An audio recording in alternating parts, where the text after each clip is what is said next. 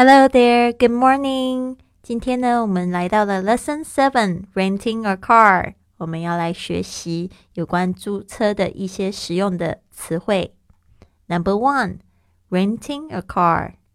Renting a car，租车。Renting a car. Number two, international driver's license or international driving permit international driver's license or international driving permit 就是国际驾照。你可以说 international driver's license or international driving permit. Number three, rate. Rate 费用。Number four, try. Try 试车尝试 try。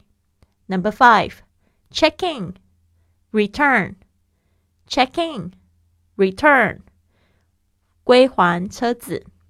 那它的相反就是 check out，check out，租走车子。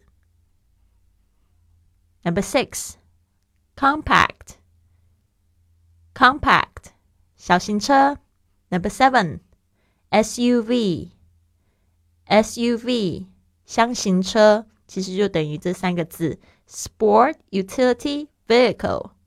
sport utility vehicle 厢型车 SUV。Number eight van van Number nine speed limit speed limit 限速 speed limit。Number ten police officer police officer 警官 police officer number 11 parking space 停车位 parking space